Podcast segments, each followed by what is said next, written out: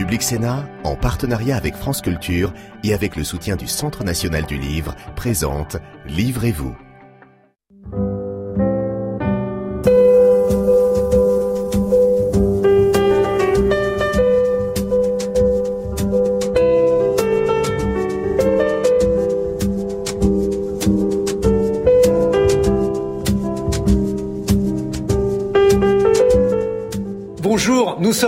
Ravis de vous retrouver. Livrez-vous l'émission littéraire de Public Sénat avec euh, aujourd'hui deux mots, philosophie et politique. Tout d'abord, de la philosophie de la politique avec vous, Philippe Val. Bonjour, vous êtes écrivain, journaliste et vous publiez une somme dictionnaire philosophique d'un monde sans Dieu. C'est aux éditions de l'Observatoire avec de multiples entrées, victimes, terrorisme, liberté que l'on retrouve dans votre livre, Bernard Cazeneuve.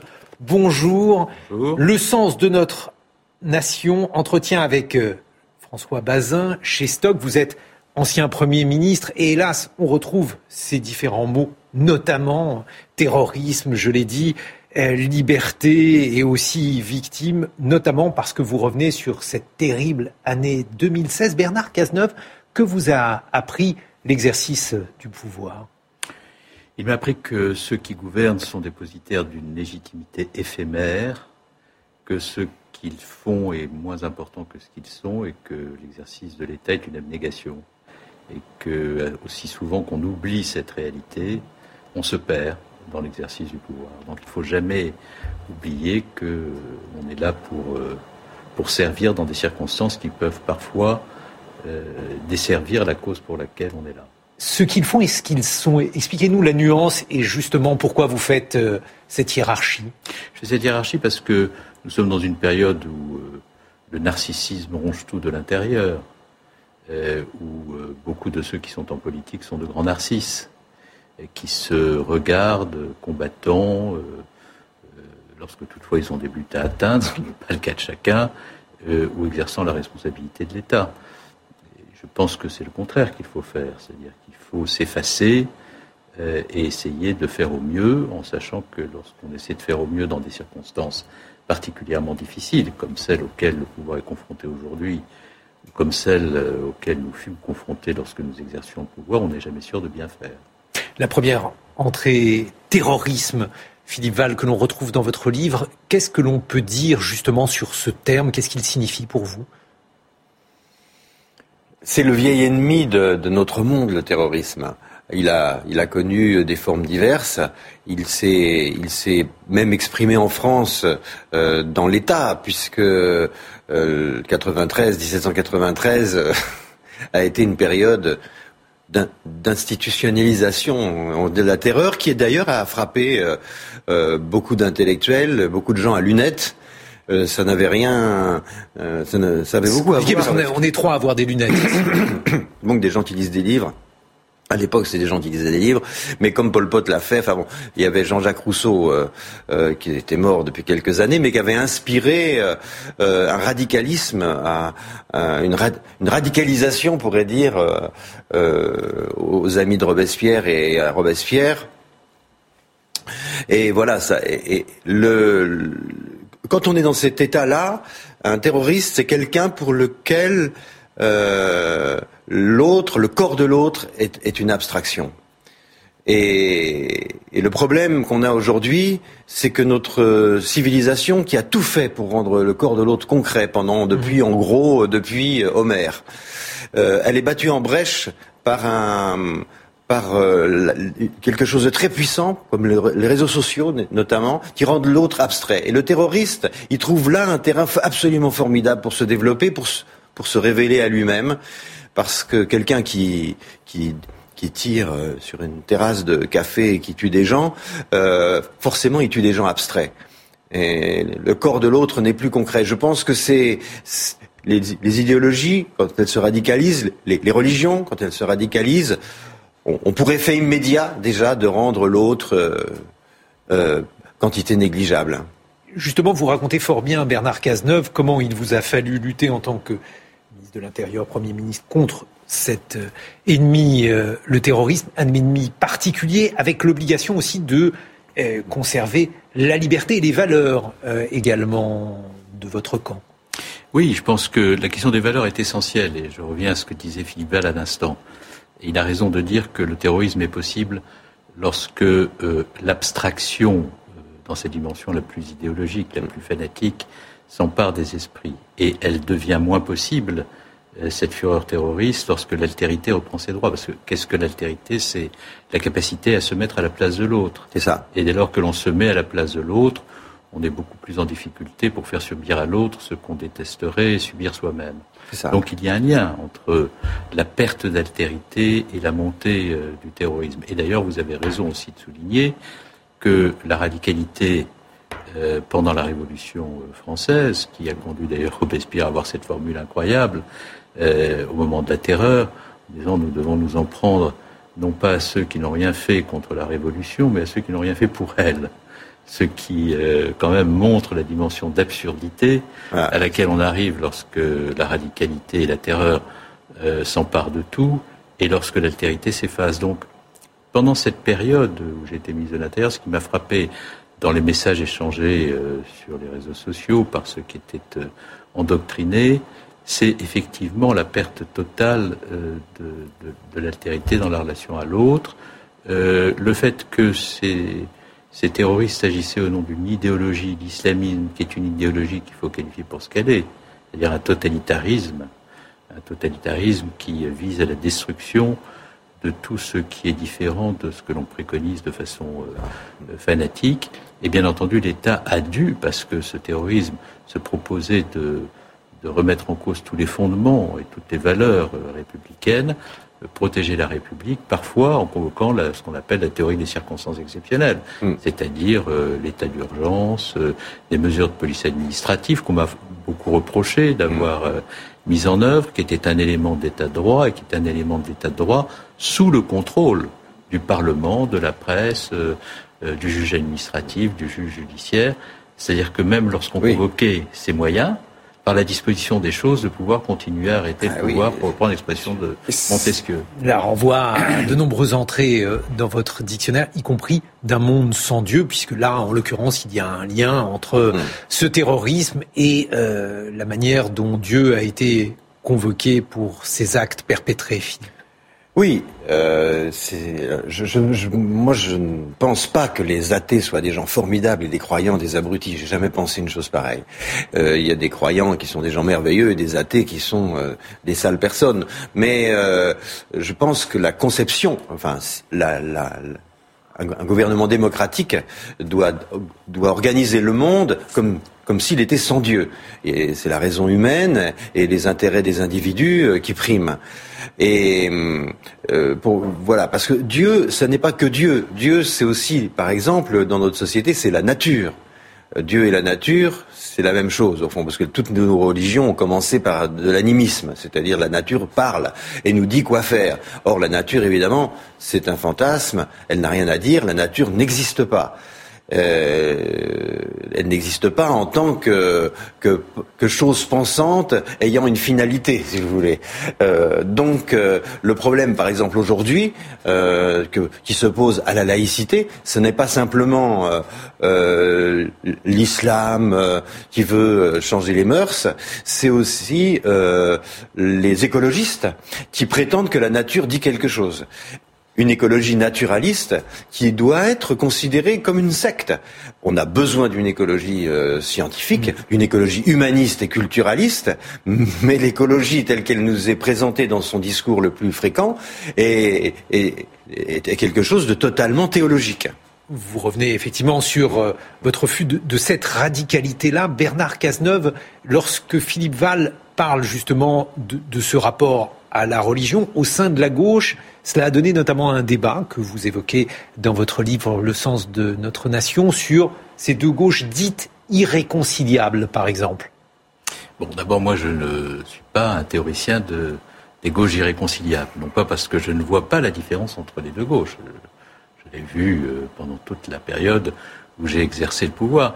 Mais parce que je considère que la gauche de la radicalité, la gauche euh, du wokisme, la gauche de la complaisance au communautarisme, n'est pas la gauche dans la grande histoire de la gauche. Elle ne s'inscrit pas dans l'histoire de la gauche qui a gouverné, qui a exercé des responsabilités, elle est euh, une marginalité euh, dans le temps long de l'histoire du mouvement progressiste. Et si je suis pas favorable à la théorie des gauches irréconciliables, ce n'est pas parce que je ne vois pas les deux courants et que je ne vois pas ce qui, dans ces deux courants, peut les rendre euh, difficilement conciliables, c'est parce que je ne veux pas donner à un courant qui se trouve aux marges la possibilité d'avoir autant de valeur aux yeux des combattants républicains laïcs, euh, qui sont les combattants du progrès social, que ceux qui, euh, aux marges, empêcheront toujours la gauche d'exercer des responsabilités mmh, s'ils ne cessent pas d'y être aux marges, s'ils deviennent le cœur du dispositif. Et alors, un homme euh, vous a renseigné à cet égard, c'est assez inattendu, c'est une scène assez drôle dans votre livre, puisque je crois que c'est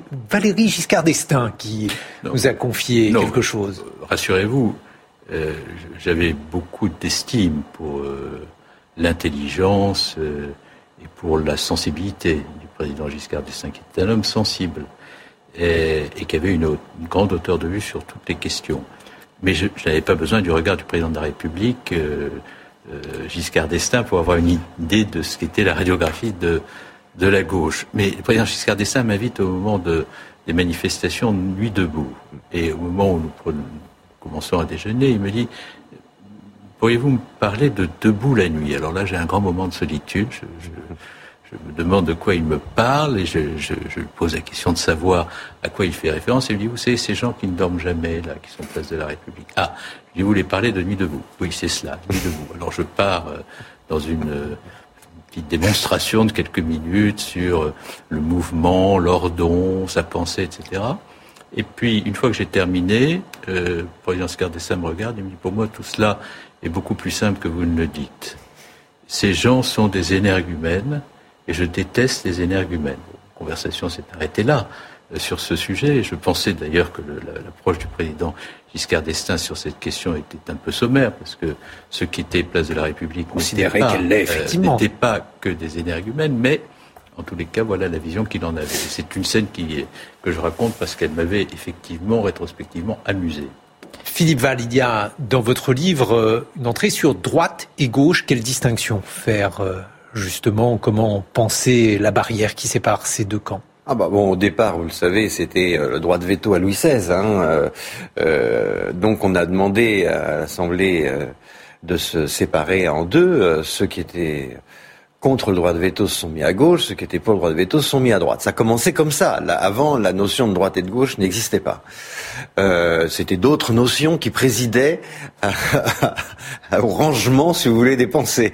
je pense que ça existe toujours bien sûr.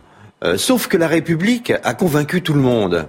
Enfin, la, majorité de la droite, la majorité de la gauche. Il a fallu, il y a des choses qui étaient profondément de gauche, qui sont que, la droite s'est appropriées, et heureusement, euh, et euh, voilà, et des choses de droite même que la gauche s'est appropriée aussi. Mais il y a quand même un partage des eaux. le problème, à mon sens, c'est que les gens, qui faisaient la force, par exemple, de la gauche française, c'est-à-dire les sociodémocrates, euh, très républicains, euh, européistes, euh, après la guerre, se sont trouvés extrêmement marginalisés à gauche par un mouvement très très rapide finalement. Hein. Euh, parce que c'est quelques dizaines d'années hein, qui a marginalisé une espèce de gauche de la raison, euh, des lumières, euh, des libertés, de la laïcité, des valeurs républicaines qui sont pas rien. Qui, qui sont l'objet de réflexions, de pensées, de combats de philosophes et de d'écrivains séculaires ça s'est concentré là, dans cette partie-là de la politique, et euh, ça a été tout d'un coup euh, expulsé de la doxa générale de la gauche. Comme si ce qui restait du Parti communiste et de ses radicalités avait fini par gagner dans une France qui n'en avait absolument pas besoin. Hein. Bernard Cazeneuve. Je suis souvent d'accord avec euh, pour lequel je profite de l'émission pour le dire. J'ai beaucoup d'admiration et son livre est très remarquable. Je pense que la gauche, euh, lorsqu'elle gouverne et lorsqu'elle prétend gouverner, doit être responsable. Et que euh, la gauche française doit s'inscrire dans la grande tradition de ceux qui ont pris tous les risques de gouverner quand tout était difficile. Moi, je préférerais toujours euh, l'héritage de Pierre Mendès France, de Léon Blum, de Jean Jaurès, euh, à la contribution contemporaine de Maduro, euh, et je serai toujours plus mendésiste que bolivarien, d'ailleurs, je Bah, serais bien sûr. Donc voilà, il y a, y a bien des gauches euh, différentes, euh, mais euh, ces gauches, quand je le redis, ne sont pas irréconciliables parce que la gauche française, ce ne sont pas ces, ces marginalismes qui occupent toute la place parce que la gauche du gouvernement n'a pas réussi à faire la démonstration euh, qu'elle était capable de, préempter son héritage, qu'elle était capable d'assumer ce qu'elle faisait au pouvoir, et si elle avait été capable d'être dans cette euh, responsabilité, euh, l'autre gauche n'aurait jamais existé et nous ne serions pas dans la confusion politique que nous connaissons. Donc, pour moi, la gauche qui doit reprendre le dessus, c'est une gauche ardemment républicaine, social-démocrate, consciente que l'écologie est nécessaire à condition qu'elle ne soit pas une théologie, et qui, par ailleurs, euh, cette gauche doit être capable de faire revivre dans le pays euh, des partis, des corps intermédiaires, des organisations syndicales, euh, relancer le dialogue social, faire en sorte qu'on puisse trouver de bons compromis, parce que le compromis dans la République est une nécessité. Ah, c'est Et que dans la démocratie, voilà, c'est- l'essence de la démocratie. Voilà. Il est temps maintenant d'accueillir l'invité qu'on n'a pas pu inviter. Cet homme, c'est bien sûr un philosophe, c'est Diderot et l'un de ses livres qui vous est particulièrement cher, Philippe Val, Jacques le Fataliste. Pourquoi cet amour pour Jacques le Fataliste? Enfin, j'aime plusieurs livres euh, de Diderot et peut-être que celui que j'ai le plus euh, lu, euh, c'est plutôt le Neveu de Rameau. Mais enfin bon, qui est un livre inter- interminable parce que et Jacques le Fataliste aussi. Mais j'aime beaucoup Jacques le Fataliste parce qu'il il invente un, dialogue qui se passe nulle part. Enfin, c'est extrêmement moderne. Et puis ça commence par cette phrase incroyable, pratiquement mon capitaine qui avait lu son Spinoza et hum, et c'est très rare au XVIIIe siècle qu'on cite euh, Spinoza. Ils l'ont tous lu passionnément, Mhm. passionnément. Ils, ont vraiment lu le traité théologico-politique qui est, qui est la, la base de la laïcité euh, moderne. Et ils ont lu évidemment l'éthique, qui est un livre extrêmement sulfureux. euh, euh, très dangereux, très subversif, qui a nourri leur réflexion, mais ils ne veulent pas en parler parce que lire Spinoza à l'époque, ça conduit euh, en place de grève, en gros. Donc euh, voilà. Et euh, Voltaire euh, disait qu'il ne voulait même pas entendre parler de Spinoza. Diderot, d'entrée de jeu, au début, il prévient que son capitaine a lu Spinoza, et je trouve que c'est une belle entrée. euh, voilà. Bernard Cazeneuve, je, je sais que la littérature, vous un êtes, mot, euh, bah, je- vous êtes même sommé de nous dire quels sont les livres qui vous sont chers, ou alors de nous parler de Diderot. Non, mais bon, moi, je suis énormément Voltaire parce que ce qui m'intéresse euh, chez Voltaire, c'est la liberté absolue d'esprit. Ah oui, oui. sa correspondance Et- est, absolument formidable. lumineuse. Et ouais. puis, ce qui est formidable chez Voltaire, c'est que il, il nous aide à déniaiser la société de façon euh, assez spectaculaire, comme vous d'ailleurs dans votre euh, livre. Il y a quelque chose de voltairien dans la manière dont vous abordez les choses, c'est-à-dire que on regarde la planète euh, Terre à partir de Sirius, et le regard décalé de Nicomégas qui fait apparaître l'absurdité pour ce qu'elle est, ce qui caractérise l'absurdité, et qui est d'ailleurs un, qui peut devenir un véritable problème démocratique, la fréquentation quotidienne de l'absurde, Mm. dont on ne se rend pas compte. Ça peut devenir un problème démocratique majeur. Eh bien, Voltaire a cette euh, extraordinaire atout qu'il nous présente des personnages qui regardent toute façon décalée et mettent en relief ce qui est absurde, mais ne Mm. nous apparaît pas comme tel parce qu'on s'y est accoutumé. Donc ça. ça, c'est très intéressant euh, sur le plan de l'approche et de la démarche. Ce que j'aime chez euh, Diderot, c'est qu'il y a un peu de cela quand même. Ah oui. Avec le fataliste, Là, Oui. le dialogue qu'il entretient avec son maître est un dialogue euh, qui est à mi-chemin entre ce que la philosophie peut produire de raisonnement rationnel, ce que l'ironie peut produire de plus décapant, et ce Oui. que l'absurde, un peu à la Ionesco, peut engendrer de, de drôlerie, de génie euh, et de pensée inattendue. Donc, Oui, oui. Puis il n'y a pas de. Là, dans- c'est un monde où la nature n'a pas de projet, le, finalement, euh, dans, dans ce Jacques le fataliste là. C'est ça qui est aussi, c'est ça qui est, qui est subversif euh, par en dessous euh, dans Jacques. on le revient à, à votre livre. C'est ça. ouais. Je vous propose maintenant d'accueillir Léa Adam.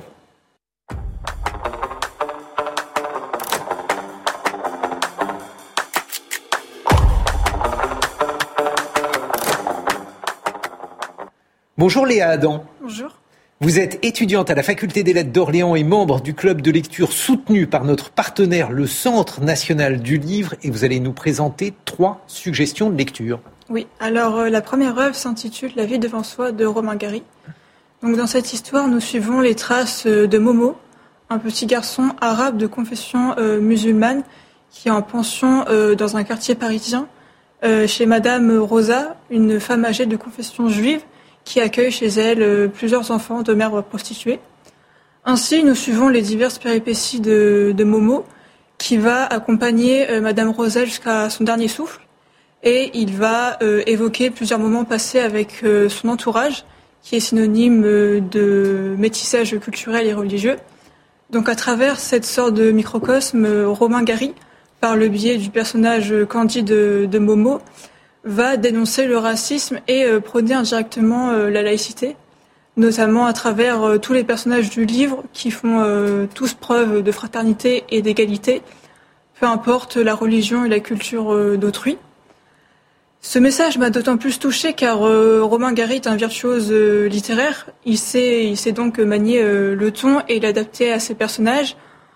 nous trouvons donc submergés en fait par cette histoire et euh, c'est ce qui m'a plu euh, dans ce livre. Les deux autres euh, suggestions. L'enfant de Noé, d'Éric Emmanuel Schmitt, tout d'abord. Alors, cette histoire se déroule à Bruxelles lors de la Seconde Guerre mondiale. Et nous trouvons un, enfant juif dont la famille est menacée de se faire déporter par la Gestapo. Ainsi, il va, il va être confié dans un pensionnat catholique dirigé par le père Ponce, qui est injuste car il, il dissimule plusieurs enfants juifs pour les protéger euh, jusqu'à la libération de Bruxelles euh, par les Alliés. Et il va également cacher euh, plusieurs objets religieux mhm. et il va aménager sous sa crypte, dans son église, une synagogue. Et cette œuvre m'a beaucoup plu car à travers le personnage de Joseph, l'auteur nous dépeint la bonté du père Ponce qui considère ses enfants juifs comme ses semblables dans une ère où l'antisémitisme régnait. Il transmet alors un message de tolérance et euh, d'amour entre les religions en aidant ses enfants à grandir euh, à travers une double identité, celle de juifs et de chrétiens. Et en plus, cette histoire, elle est inspirée de Ferrel, ce qui la rend euh, encore plus touchante. Et enfin, de quel amour blessé, en quelques mots? Alors en fait, c'est comme un Roméo et Juliette contemporain. cette histoire met en exergue une histoire d'amour entre deux adolescents prénommés Judith et Jamal. Et euh, leur famille euh, ne cesse de, s'affronter et de s'opposer à cet amour, car, euh, Jamal est de confession musulmane et Judith de confession juive. Et donc, comme une tragédie classique de Shakespeare, hein, cette histoire va mal se finir à cause de cet amour impossible. Et malgré cette intolérance, nous retrouvons la notion de laïcité à travers le narrateur, qui est le cousin de Jamal, car il va essayer de faire euh, comprendre à son oncle, donc le père euh, de Jamal, la diversité et euh, la tolérance religieuse. Et ce personnage est d'autant plus touchant car à travers sa façon de parler qui est très familière, car c'est un adolescent, il veut faire prévaloir la notion de, paix en nous, en montrant cette histoire d'amour pur entre deux personnes qui s'aiment simplement pour ce qu'ils sont et pour leurs valeurs. Merci beaucoup, Léa Adam. Une réaction, Bernard Cazeneuve. Non, mais d'abord, moi, je suis toujours euh, émerveillé lorsque des lecteurs, euh, quel que soit d'ailleurs le regard qu'ils portent sur les, livres euh, avec lesquels ils ont été à un moment donné en contact, révèlent ce que la, littérature offre de, sensibilité, d'accord, d'émerveillement. J'ai éprouvé ça très très jeune en allant dans la bibliothèque de mes grands-parents, en prenant des romans au hasard. J'ai toujours euh, eu le bonheur de la lecture, euh, du rêve, euh, du voyage, de l'aventure qu'offre à la qu'offraient à la fois les, belles illustrations de Gustave Doré dans les illustrés de la fin du, début du siècle dernier et, les, romans. Donc, merci pour vous avoir fait partager votre sensibilité et votre regard porté sur ces livres. Un dernier Je n'ai pas tous lu d'ailleurs, pour être tout à fait honnête.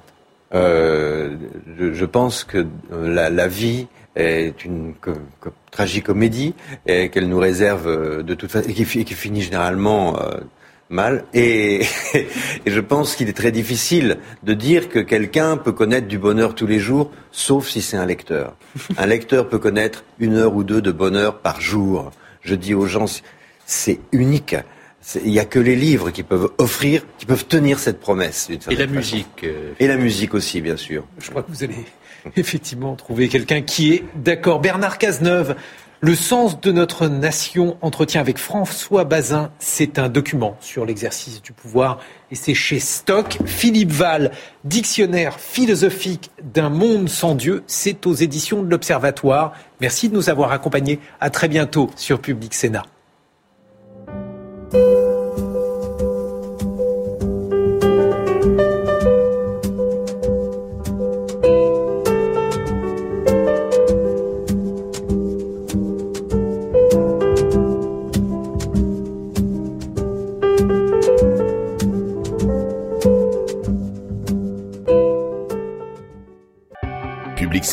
En partenariat avec France Culture et avec le soutien du Centre national du livre, vous a présenté Livrez-vous